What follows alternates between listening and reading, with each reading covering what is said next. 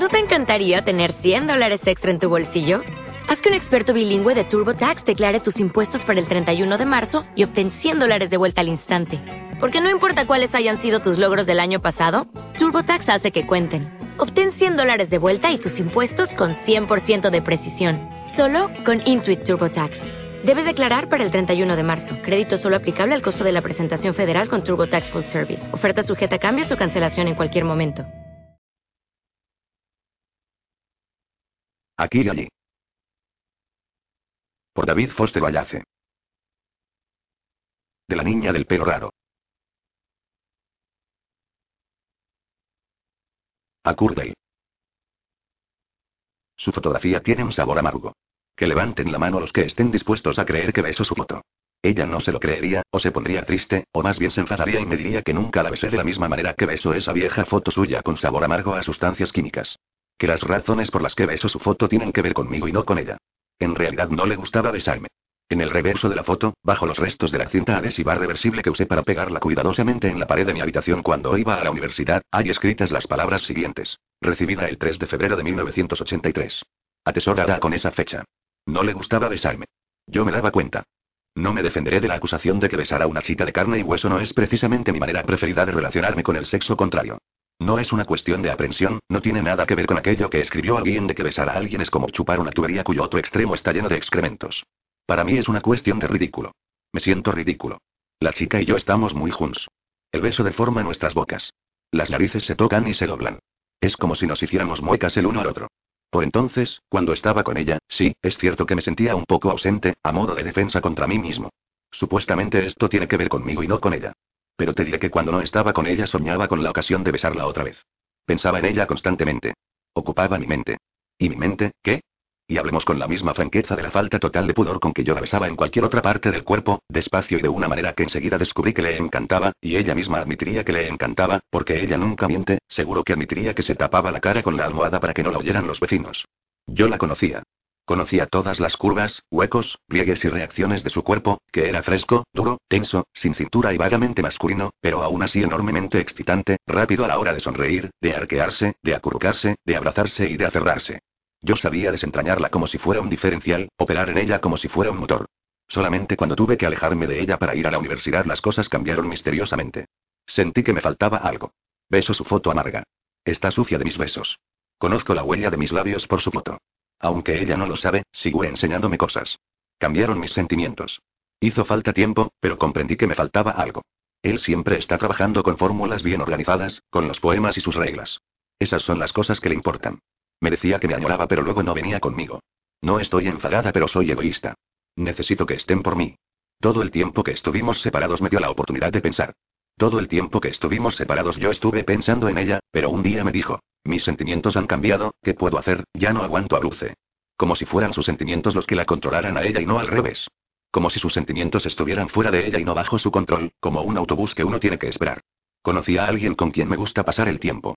Alguien que trabaja aquí, en la universidad. Lo conocí en el departamento de estadística. Nos hicimos muy buenos amigos. Hizo falta tiempo, pero mis sentimientos cambiaron. Ahora ya no aguanto a Bruce.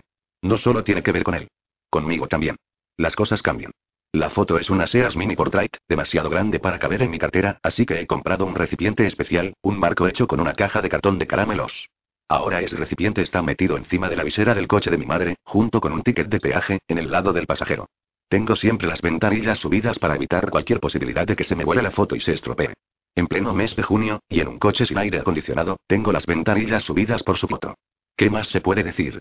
Escucha, Bruce, tengo que recordarte que la terapia de narración, para ser del todo efectiva, debe colocarse y funcionar dentro de un espacio estructurado, limitado y definido de forma enérgica, y, sí, algunos la considerarían estricta. Debe abordarse como un texto, o lo que es lo mismo, una narración, o lo que es lo mismo, un proyecto.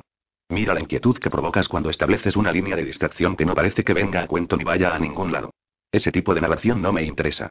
Sí, pero recuerda que decidimos construir un caso en el cual tus intereses, por una sola vez, se subordinaran a los de otra persona. Entonces ella va a ser la lectora además del objeto de la narración.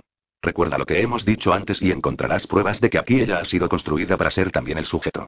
Hay que poner de relieve la tramoya. ¿Acaso la mentira terapéutica consiste en fingir que la verdad es una mentira? Eso te proporcionará la latitud de especular, la perspectiva, el desinterés y la oportunidad de ser generoso emocionalmente. Creo que él tendría que hacer aquello que le haga sentirse mejor. Todavía me importa mucho. Pero ya no como antes. A finales de mayo de 1983 su autobús emocional ya se ha puesto en marcha. Yo siento en mí la necesidad de alejarme lo más posible. De hacer un tour geográfico. Conduzco el coche cerrado de mi madre por la tórrida carretera interestatal 95 al sur de Maine. Voy en dirección norte hacia Posopopeya, donde vive el hermano de mi madre con su mujer, muy cerca de la frontera con Canadá. Tomo la Interestatal 95 en Worcester, Massachusetts, y eso me permite dar un cómodo rodeo por el oeste de Boston, lejos de Cambridge, un lugar que no quiero volver a ver nunca. Soy Bruce, un chico de 22 años del medio oeste, grandulón, patizambo, rubio, pálido, de labios colorados, recién graduado en ingeniería electrónica por el MIT, recién felicitado con unos golpecitos en la cabeza por un selecto comité postdoctoral y recién llegado de mi viaje de regreso supuestamente triunfal al hogar de mi familia en Bloomington, Indiana, donde iba a recibir un puntapié en la entrepierna emocional por parte de cierta estudiante de la Universidad de Indiana, fresca, dura, sin cintura, etc., que ha sido el objeto de mi pasión de mi afecto a distancia y mi lealtad casi total durante tres años, mi futura prometida desde la última fiesta de acción de gracias. Lo único que hice entonces fue preguntarle si creía que podíamos hacerlo. Él me había preguntado si algún día podía pedírmelo. Volví a casa en Navidad. Por la tarde del 27, 12 estábamos bebiendo champaña, tumbados en la alfombra de piel de leopardo. Le he repetido mil veces que no era una alfombra de piel de leopardo.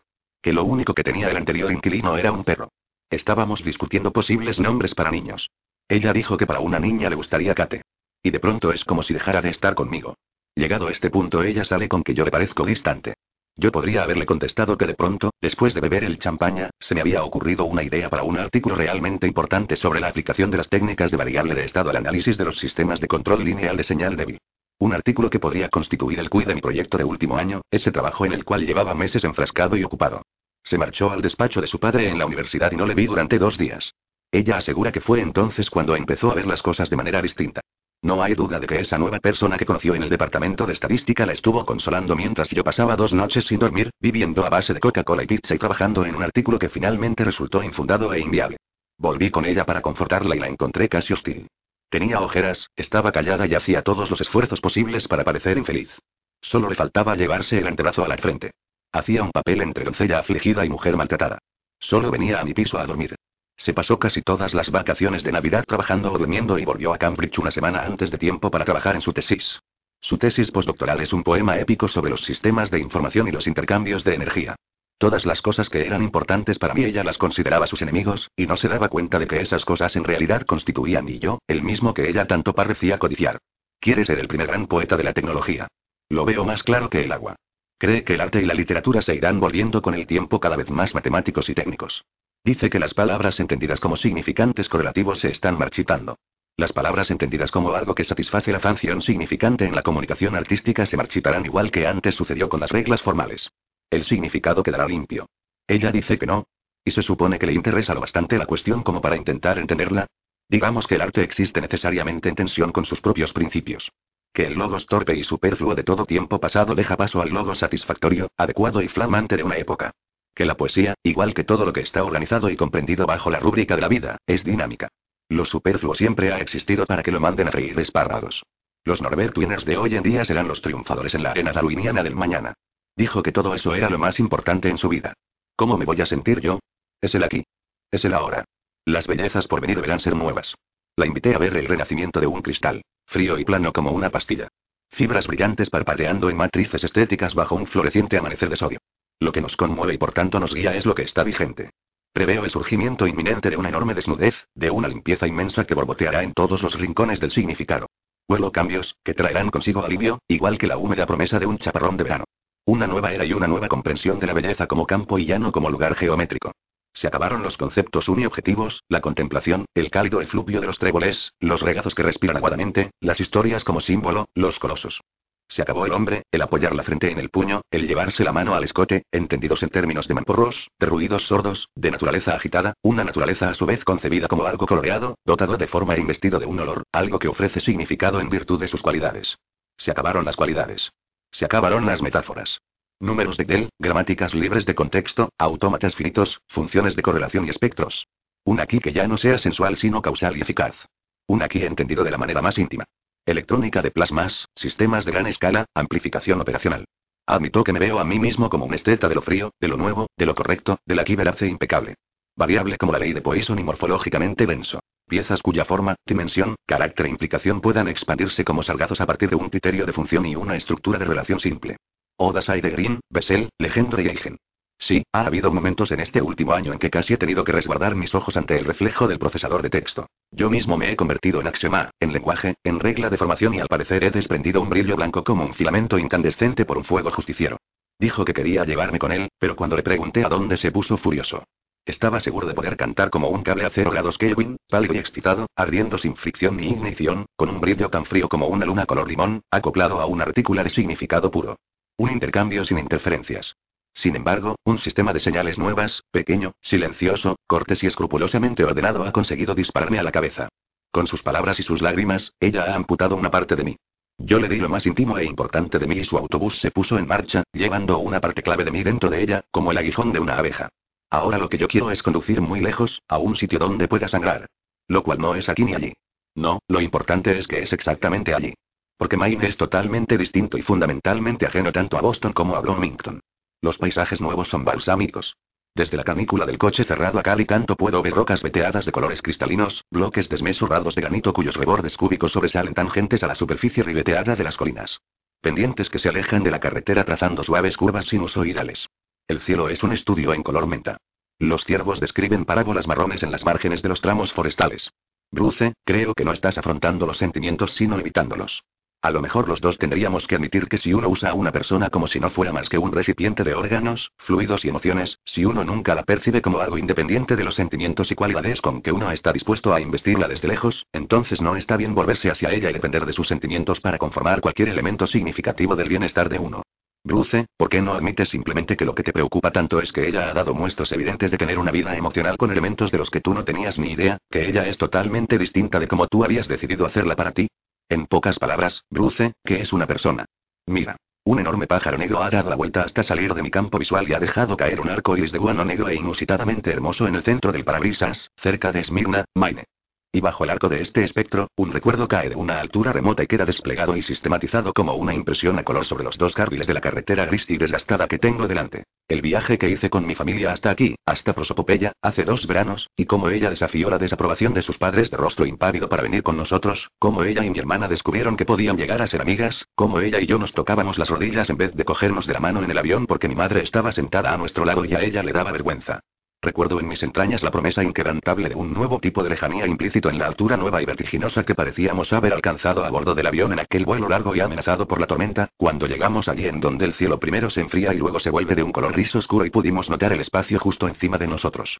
Las formas imaginarias de un campo de nubes, vistas desde el interior del cielo, adquirieron la solidez modal de lo real. Cabezas peludas de búfalo, puentes en ruinas, mapas topológicos de estados, perfiles políticos o zurullos grabados. Nos alejamos por los aires sobrevolando los tableros de juego estivales de Indiana y Las tormentas eléctricas sobre Pensilvania eran enormes yunques que se estrechaban en la oscuridad para llover sobre los condados. Nuestra barriga era de acero. Recuerdo un anillo de rubí protuberante y carbuncular en el dedo de una mujer india que estaba sentada al otro lado del pasillo. Llevaba un punto pintado en la frente y sus ropas eran tan holgadas que parecían hechas de espuma. Su marido tenía la piel oscura bajo su traje de negocios, los ojos y los dientes blancos y el pelo increíblemente bien peinado. ¿Y a ese sitio querías llevarla a ella algún día? ¿Y por qué ahora que ella siempre está ausente resulta que se ha convertido en ese sitio, un sitio cuya pérdida aglutina imágenes de ruptura y decapitación? La pequeña Interestatal 95 sigue al norte hacia Oulton, Maine, y luego gira al este hasta llegar a New Brunswick. Salgo de la autopista en Oulton, pago el peaje y cojo un desvío lateral que pasa entre la Hagan Cabinet Company y la Triumph Super Club, hasta que llego a la carretera local 1, otra vez en dirección al norte. Atravieso un paisaje densamente poblado de granjas hasta Marshall y por fin Prosopopeya.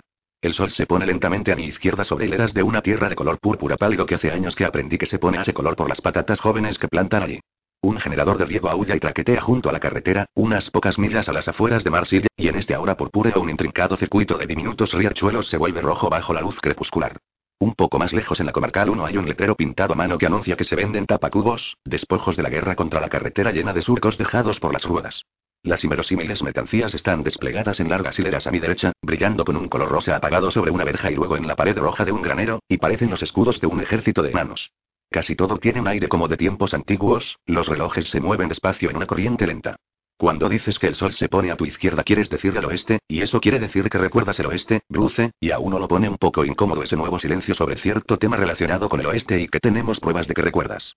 Una voz no puede aplastar a la otra, incluso en una estructura de mentiras, si es que queremos aclarar las cosas tal como se supone que vamos a hacer. Quizá debería mencionar que en la caseta del peaje que hay a la salida de Ulton el recipiente con la foto de ella se soltó cuando bajé el visor para coger el ticket, salió volando en mi dirección impulsado por el aire que entraba por la ventanilla, que tuve que cerrar, y terminó metido entre el freno y el suelo. Cuando quise cogerlo se me cayó el dinero y toqué accidentalmente el acelerador con el pie. El coche avanzó y golpeó la barrera que permanece bajada hasta que el conductor paga la deuda contraída con el Estado. La mujer de la cabina del peaje salió corriendo. Un policía que estaba en su coche patrulla junto a la carretera se quedó mirando y dejó algo que se estaba comiendo. El recipiente estaba doblado y lleno de suciedad del suelo y migas de galleta. La mujer del peaje fue educada pero firme. Los conductores tocaron sus bocinas. El viaje a Maine al que Ruce, su hermana y sus padres me invitaron hace dos años fue que yo recuerde la última vez que todo fue bien entre nosotros. Se pasó el viaje señalando cosas por la ventanilla del avión y haciéndonos reír a mí y a su madre. Nuestras piernas se tocaban y también me tocó la mano, muy suavemente, para que su madre no lo viera. Al llegar a casa de sus tíos fuimos a un lago y nadamos, y también podíamos hacer esquí acuático si queríamos. A veces nos marchábamos a dar largos paseos por carreteras secundarias que duraban todo el día, nos llenábamos de polvo y a veces nos perdíamos, pero siempre regresábamos porque Dulce era capaz de encontrar la dirección y saber la hora gracias al sol. Bebíamos agua con las manos de arroyuelos muy fríos.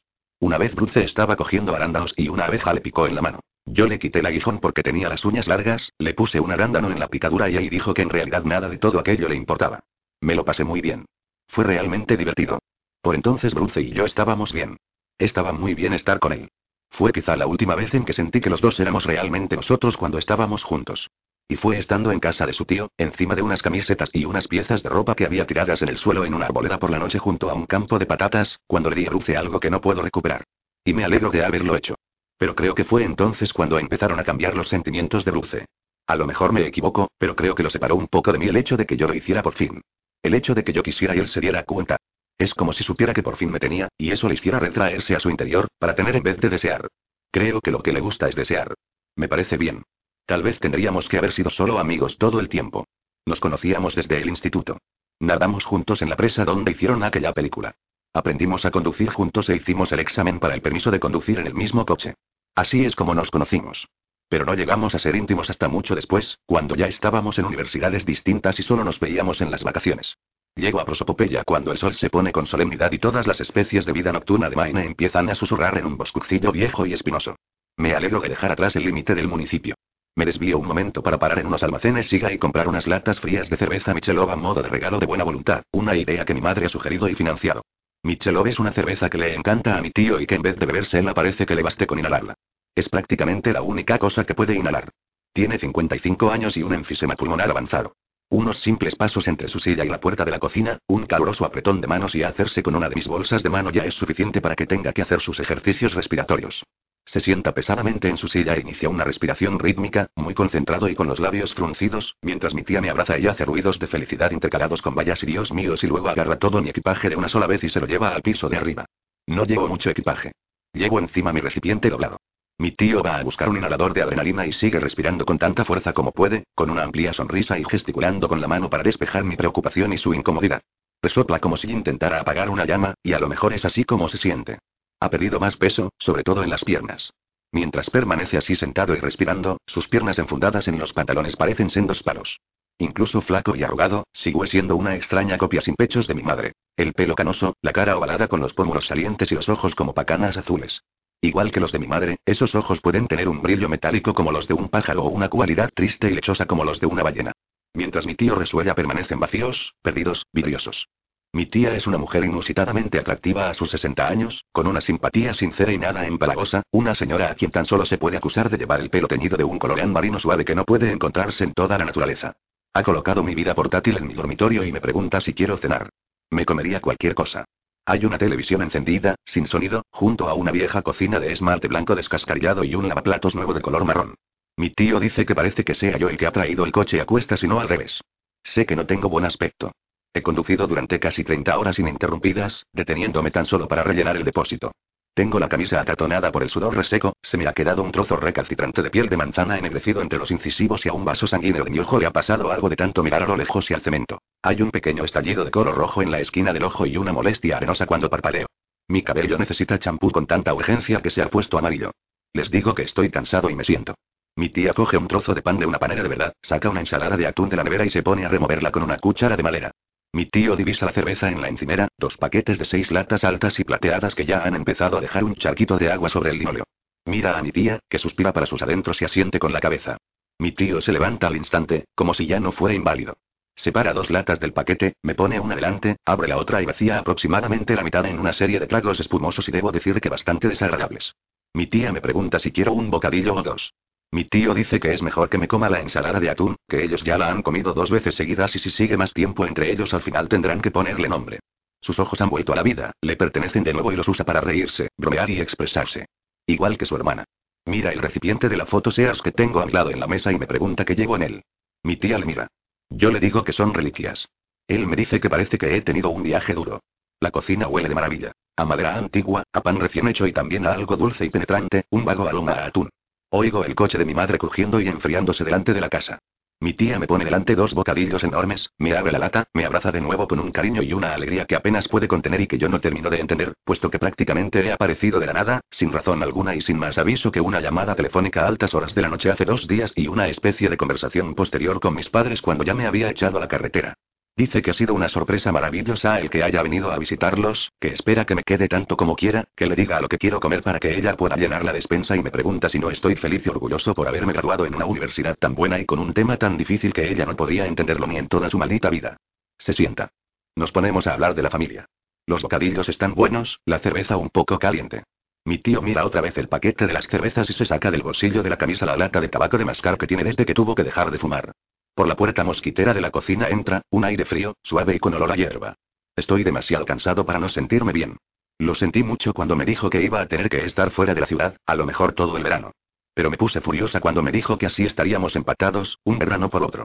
Porque él se ha marchado este verano porque ha querido, igual que el verano pasado tampoco quiso estar aquí. El verano pasado se quedó en Cambridge, en Boston, para empezar su proyecto, consiguió un trabajo como investigador en su laboratorio y ni siquiera me explicó por qué no quería venir a Bloomington en verano, aunque yo acababa de licenciarme aquí. Pero me envió un ramo enorme de rosas, me dijo que me fuera a pasar el verano con él a Boston, que me echaba tanto de menos que no podía soportarlo, y a mí me costó mucho decidirme, pero al final lo hice, usé el dinero que me habían regalado por mi graduación para volar hasta el MIT, conseguí un trabajo como camarera en un restaurante alemán en Albard Square, el Wurst House, y alquilamos un apartamento con chimenea realmente caro en Bad Bay. Pero al cabo de poco Bruce empezó a actuar como si en realidad no quisiera tenerme allí. Si hubiera dicho algo sobre el tema habría sido otra cosa, pero simplemente empezó a comportarse con frialdad. Se pasaba todo el tiempo en el laboratorio, nunca vino a ver el Wurst House y cuando estábamos solos una vez se pasó una semana sin tocarme. A veces me contestaba con malos modos y otras veces simplemente estaba frío conmigo. Al cabo de un tiempo era como si yo le diera asco. Por entonces empecé a tomar píldoras anticonceptivas. Luego hubo una vez en julio en que se pasó todo un día y una noche sin venir a casa ni llamarme, y cuando por fin lo hizo se puso furioso porque yo me había enfadado. Me preguntó por qué no podía tener un poco de vida privada de vez en cuando para variar. Yo le dije que sí podía, pero que me daba la sensación de que ella no sentía lo mismo. Él me dijo que cómo me atrevía a decirle lo que sentía. Unos días después volví a casa en avión. Los dos decidimos que era mejor que me fuera, porque si me quedaba él sentiría que tenía que ser amable de manera artificial todo el tiempo, y eso no sería agradable para nadie. Los dos lloramos un poquito en el aeropuerto de Logan cuando me acompañó en el autobús. En Bloomington mi familia me roció con confeti cuando regresé, estaban encantados de tenerme otra vez con ellos y yo también estaba contenta de estar en casa. Al día siguiente Dulce volvió a enviar un ramo de rosas, llamó y me dijo que había cometido un error terrible, y entonces fue él quien vino en avión, y me dijo que sentía mucho haberse obsesionado con un montón de cosas ajenas a nosotros e intentó hacerme entender que se sentía como si estuviera en el vértice entre dos eras, y que por muy mal que se portara, yo debía verlo como una prueba de sus limitaciones como persona y no como algo relacionado con su compromiso conmigo como amante. Y supongo que para entonces yo ya había invertido tanto en la relación que dije muy bien, ¿vale? Y se quedó una semana en Bloomington, y lo hicimos todo juntos, y por las noches me hizo sentir de maravilla, podía ser maravilloso estar junto a él, y me dijo que me estaba haciendo sentir de maravilla porque quería y no porque sintiera que era su obligación. Luego se volvió a Boston y me dijo que lo esperara hasta acción de gracias, así que no me metiera en ningún jaleo y él volvería conmigo, y yo le hice caso, e incluso rechacé invitaciones a comer de mis amigos y entradas para el fútbol de compañeros de mi clase. Pero luego Acción de Gracias y Navidad fueron como la peor parte de aquel verano en Back Bay. Mis sentimientos empezaron a cambiar. No fue solamente él. Hizo falta tiempo, pero al final sentí que algo había desaparecido, y además yo soy egoísta, solo puedo sentir que doy más de lo que recibo durante un tiempo, luego las cosas cambian. Bruce, quizás ha llegado el momento de que afrontes el tema de aquellas cuatro noches a finales del otoño pasado en que dormiste con una estudiante de segundo año de Simmons College de Great Nueva York. A lo mejor quieres que hablemos de cierta fiesta de Halloween. Aquel verano lo pasé mal, pero cuando se lo dije a él en Navidad se puso furioso y me dijo que no sacara aquel tema a menos que realmente quisiera decirle algo. Yo ya me había hecho amiga del tipo de estadística, pero no habría tenido ningún interés en salir con él si las cosas hubieran ido bien con Dulce. Duermo, como y paso gran parte del tiempo sentado, hasta que la irritación de mis ojos desaparece. Limpio los restos de insectos de parabrisas de mi madre. Durante un tiempo dedico la mayor parte de mi energía a sumergirme en las vidas y preocupaciones de dos adultos por quienes siento un cariño sincero y creciente.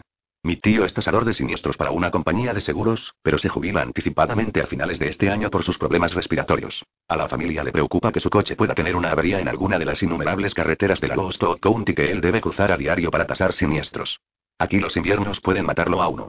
Tengo la sensación de que cuando mi tío se jubile no hará nada más que mirar la tele, fastidiar a mi tía y contar historias sobre los siniestros que se dedica a tasar. Sus historias son inverosímiles. Todas empiezan igual. Una vez me encargué de unos desperfectos.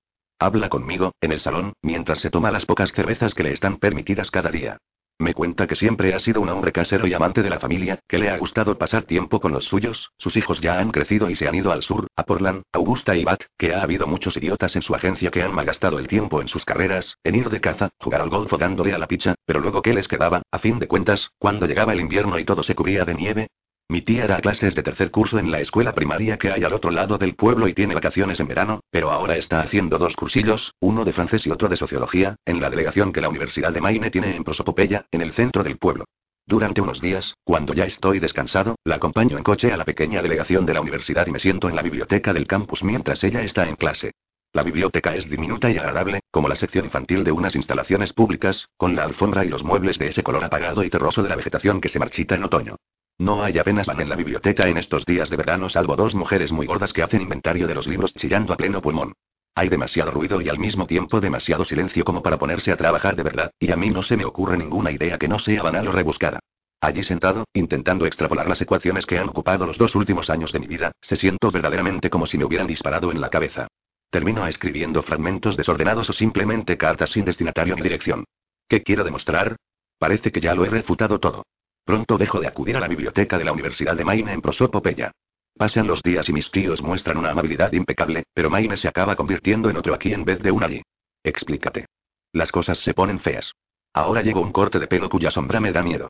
Se me ocurre que ni mi tío ni mi tía me han preguntado ni una sola vez qué ha pasado con aquella preciosidad que vino con nosotros la última vez que estuvimos de visita, y me pregunto qué le habrá contado mi madre a mi tía. Empiezo a ponerme nervioso por algo que no consigo localizar ni definir. Tengo problemas para dormir. Por las mañanas me levanto muy temprano y espero, muerto de frío, a que salga el sol tras las cortinas blancas de gasa del viejo dormitorio de mis primos. Cuando estoy dormido tengo sueños desagradables y persistentes, sueños en los que aparecen leopardos, rodillas magulladas y un viejo tenedor de cafetería doblado y con los dientes retorcidos. Tengo un sueño que transcurre muy despacio en donde ella está recogiendo hojas en el patio de la casa de mi familia en Indiana, yo le suplico que tenga un ataque de amnesia por arte de magia, y ella me dice que le pida permiso a mi madre, pero cuando salgo otra vez, después de que me hayan dado permiso, ella se ha marchado y el patio está cubierto de hojarasca hasta la altura de las rodillas. En este sueño tengo miedo del cielo. Ella ha señalado el cielo con el mango del rastrillo y ahora se ha llenado de nubes que, vistas desde el suelo, adoptan la forma de una colección abigarrada de símbolos algebraicos y empiezan a experimentar cambios que no proceden de mí y que no entiendo. En todos mis sueños el cielo está gris, desordenado y azotado por el viento. Deja ya de besar fotografías y destruir pruebas y empieza a entender de una vez que las cosas son y todo el tiempo han sido mucho más generales y en cierto sentido más sombrías. Empiezo a pensar que tal vez ella nunca haya existido. Que tal vez ahora me siento así por alguna otra razón, o incluso sin razón alguna. La falta de un referente concreto para mis emociones es terriblemente desorientadora. Han pasado dos semanas y media desde que llegué aquí. El recipiente está tirado en la cómoda de mi habitación, todavía doblado por el episodio del peaje. Mis sentimientos se han convertido en una especie de corteza evanescente sobre la fotografía, y cuando abro el recipiente por la mañana sale un olor amargo a sustancias químicas. Me paso el día en casa, evito las ventanas y no consigo tener hambre. Mis testículos se hierguen constantemente. Empiezan a dolerme. Hay largos intervalos de tiempo que yo experimento como ese lapso angustioso e íntimo entre el momento en que alguien que empieza a caer y su llegada al suelo. Mi tía me dice que estoy pálido. Me pongo un algodón en la oreja y le digo que me duelen los oídos. Paso mucho tiempo envuelto en una manta rasposa y mirando la televisión canadiense con mi tío. Esas cosas pueden ir bien. Empiezo a sentir que mis pensamientos y mi voz son en parte productos de la creatividad de alguien ajeno a mí, fuera de mi control, y sin embargo esa influencia externa manipuladora y creadora sigo siendo yo. Siento la división que mi voz exterior postula como los dolores del parto de una conciencia emocional que está naciendo. Me acomete una necesidad perentoria de escribirlo todo, de afrontar el pasado y el presente como una misma comunidad de signos, pero eso requiere un distanciamiento especial que yo parezco haber dejado atrás. En cambio, durante unos días me dedico a hacer ejercicio. Hago largas y desaliñadas sesiones de footing vestido con vaqueros y zapatillas deportivas y saco algunas piezas pesadas de maquinaria del patio de mi tío. El ejercicio me deja excitado y ruborizado y mi tía está contenta. Dice que tengo un aspecto saludable. Me quito el algodón de la oreja. Todo este tiempo no te estás comunicando con nadie. Dejo que sea mi tía quien hable con mis padres. Sin embargo, mantengo una conversación telefónica extraña y poco satisfactoria con mi hermano mayor, que es oftalmólogo en Dayton. Fuma en pipa y se llama Leonard. Leonard es el que peor me cae con diferencia de mis parientes, así que no tengo ni idea de por qué lo llamo a él muy tarde una noche, a cobro revertido, y le doy una versión apasionada y escrupulosamente honesta de toda la historia. Terminamos discutiendo. Leonard sostiene que soy exactamente igual que nuestra madre y que sufro un deseo amargo y básicamente estúpido de ser perfecto. Yo le digo que eso no tiene ninguna relación constructiva con nada de lo que he dicho y que además no consigo ver qué tiene de malo el deseo de ser perfecto, puesto que ser perfecto sería, pues bueno, perfecto. Leonard me invita a que piense lo aburrido que sería ser perfecto. Manifiesto mi respeto hacia la amplia y elaborada experiencia de Leonard como persona aburrida, pero me permito señalar que, como ser aburrido es una imperfección, por definición es imposible que una persona perfecta sea aburrida. Leonard me dice que siempre me ha gustado jugar con las palabras para eludir el verdadero significado de las cosas. Esto conecta con sospechosa facilidad con mis intuiciones sobre la muerte inminente de la comunicación léxica, y me temo que me dedico a explayarme durante varios minutos antes de darme cuenta de que uno de los dos ha cortado la conexión telefónica. Me cago en la pipa de Leonard y en su mujer que tiene el cutis como una corteza de jamón. Pero por supuesto, tu hermano solo estaba señalando que la perfección, cuando nos adentramos en el meollo oscuro y centro neurálgico de la cuestión, es imposible. No faltan precisamente cosas que sean perfectas en relación con la función que las define. Los axiomas de Peano. La piel de un camaleón. Una máquina de Turing. Pero no son personas. Nadie ha argumentado de manera convincente que eso tenga algo que ver con la cuestión. Mis profesores dejaron de intentarlo. ¿Crees que podríamos ponernos de acuerdo sobre la persona a quien habrías de preguntarle ahora? Él dijo que dentro de poco la verdadera poesía ya no serán palabras. Dijo que la belleza glacial de la significación perfecta mediante símbolos artificiales y no verbales y su relación mediante reglas convencionales vendrá a reemplazar gradualmente primero la forma y después la materia de la poesía. Dijo que una época se está muriendo y que él puede oír su estertor. Todo esto lo tengo guardado en las cartas que me envió. Guardo todas mis cartas en una caja. Dijo que las unidades poéticas que aluden, evocan, traen recuerdos y son limitadas de modo variable por la experiencia particular y la sensibilidad de cada poeta en concreto y de cada lector, dejarán paso a símbolos que serán y a la vez remitirán a lo que designan, y que tanto el límite como la infinitud de lo que es real puede ser expresado mucho mejor mediante el axioma, el signo y la función. A mí me encanta Emily Dickinson. Le dije que no podía fingir que lo entendía y que no estaba de acuerdo, pero que me parecía que sus ideas sobre la poesía iban a conseguir que ésta pareciera fría y triste. Le dije que una gran parte de la verdad que los poemas entrañaban para mí, cuando los leía, venía de los sentimientos. No es que pretendiera estar segura, pero no me parecía que los números, los sistemas y las funciones pudieran hacer que la gente tuviera sentimientos. A veces, cuando le decía esto, él sentía lástima por mí, me decía que no tenía un concepto adecuado de su proyecto y jugueteaba con los lóbulos de mis orejas. Pero otras veces, de noche, se ponía furioso y me decía que yo era una de esas personas que tienen miedo de todo lo que es nuevo e inevitable y creen que va a ser malo para la gente. Estuvo tan a punto de llamarme estúpida que casi me enfadé de verdad. No soy estúpida. Me licencié en la universidad en tres años. Y no creo que todas las cosas nuevas y todos los cambios sean malos para la gente. ¿Cómo pudiste pensar que era eso lo que le daba miedo a la chica? Hoy, después de tres semanas y pico en prosopopeya, estoy sentado en el salón de mis parientes, con el algodón otra vez en la oreja, mirando las noticias del mediodía que emite una cadena canadiense. Sospecho que fuera se debe de estar bien. Hay problemas en Quebec. Oigo que mi tía dice algo en la cocina. Al cabo de un momento entra secándose las manos con un trapo y dice que la cocina ya le está dando guerra. Al parecer no puede conseguir que el fogón se caliente sin que de vez en cuando le dé guerra. Quiere calentar un poco de chile para mí y para mi tío cuando venga a comer. Mi tío llega a casa a primera hora de la tarde. No hay gran cosa en casa para hacer una comida respetable y mi tía no se muere de ganas de ir a los almacenes de Iga, porque tiene que estudiar para un test de francés, y yo puedo estar seguro de que no voy a salir con ese viento que hace y ese oído que ha estado dándome tanta guerra, y ahora resulta que la cocina no quiere funcionar. Mi tía me pide si puedo echarle un vistazo. No me dan miedo las cosas nuevas. Lo que me da miedo es sentirme sola a pesar de que haya alguien conmigo. Me da miedo sentirme mal. A lo mejor soy egoísta, pero yo lo veo así. Es cierto, la cocina se ha puesto oficialmente en pie de guerra. Los fogones no responden. Mi tía dice que es un chisme eléctrico que hay detrás de la cocina y que se suelta todo el tiempo, que mi tío siempre consigue hacer que funcione otra vez pero que él no volverá hasta que ella ya esté en clase y al chile no le va a dar tiempo de hervir a fuego lento, mezclarse bien y quedar sabroso. Me dice que si no me va a entrar dolor de oído tal vez pueda intentar arreglar la cocina. Después de todo, solo es un chisme eléctrico. Le digo que no hay problema. Va a buscar la caja de herramientas que tiene mi tío en el armario junto a la puerta de la bodega. Me agacho y desenchufo el enorme armatoste blanco y feo de la vieja cocina, lo separo de la pared y del lavaplatos nuevo. Cojo un destornillador de estrella de la caja de herramientas y saco la tapa trasera. Es una cocina tan vieja que no consigo averiguar el nombre del fabricante.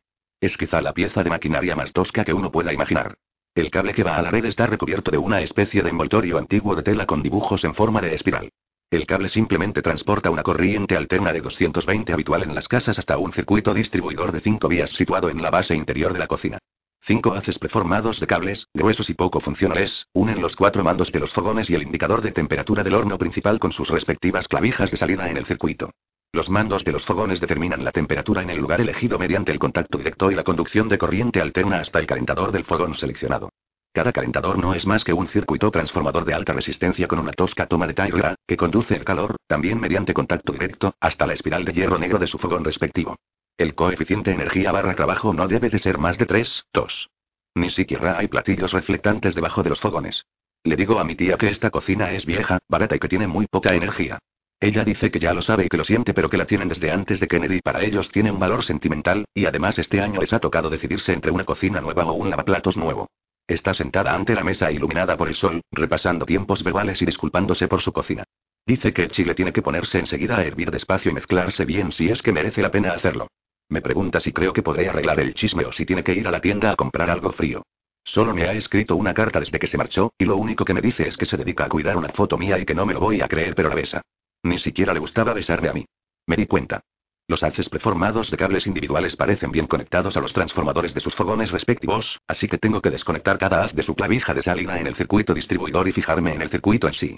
El circuito está sencillamente demasiado viejo y mugriento y es demasiado tosco y patético como para estar seguro de nada, pero su entrada de corriente alterna y sus salidas de corriente térmica parece que no están obstruidas ni rotas ni hay malas conexiones a la vista.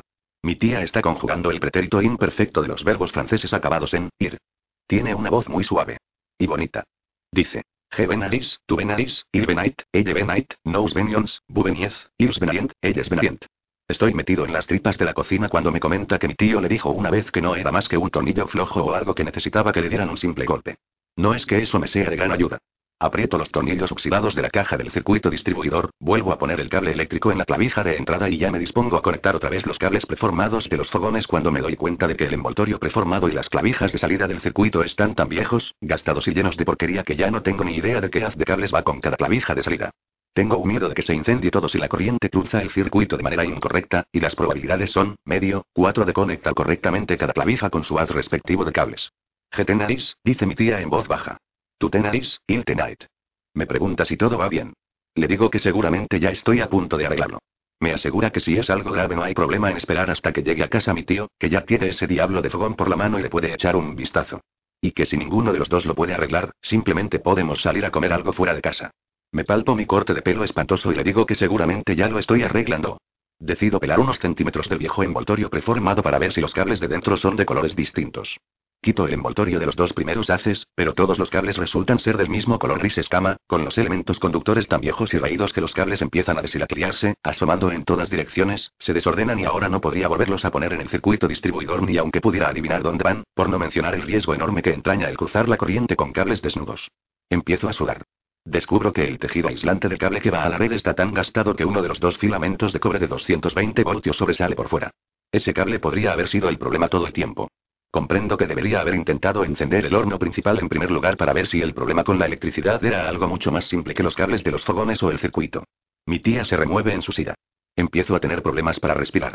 Los cables de los fogones están todos pelados, deshilacliados y desperdigados por el circuito distribuidor como cabellos grises. Habría que relegar los cables en haces para reinsertarlos y hacer que los fogones puedan usarse al menos eventualmente, pero mi tío no tiene ninguna herramienta para relegar.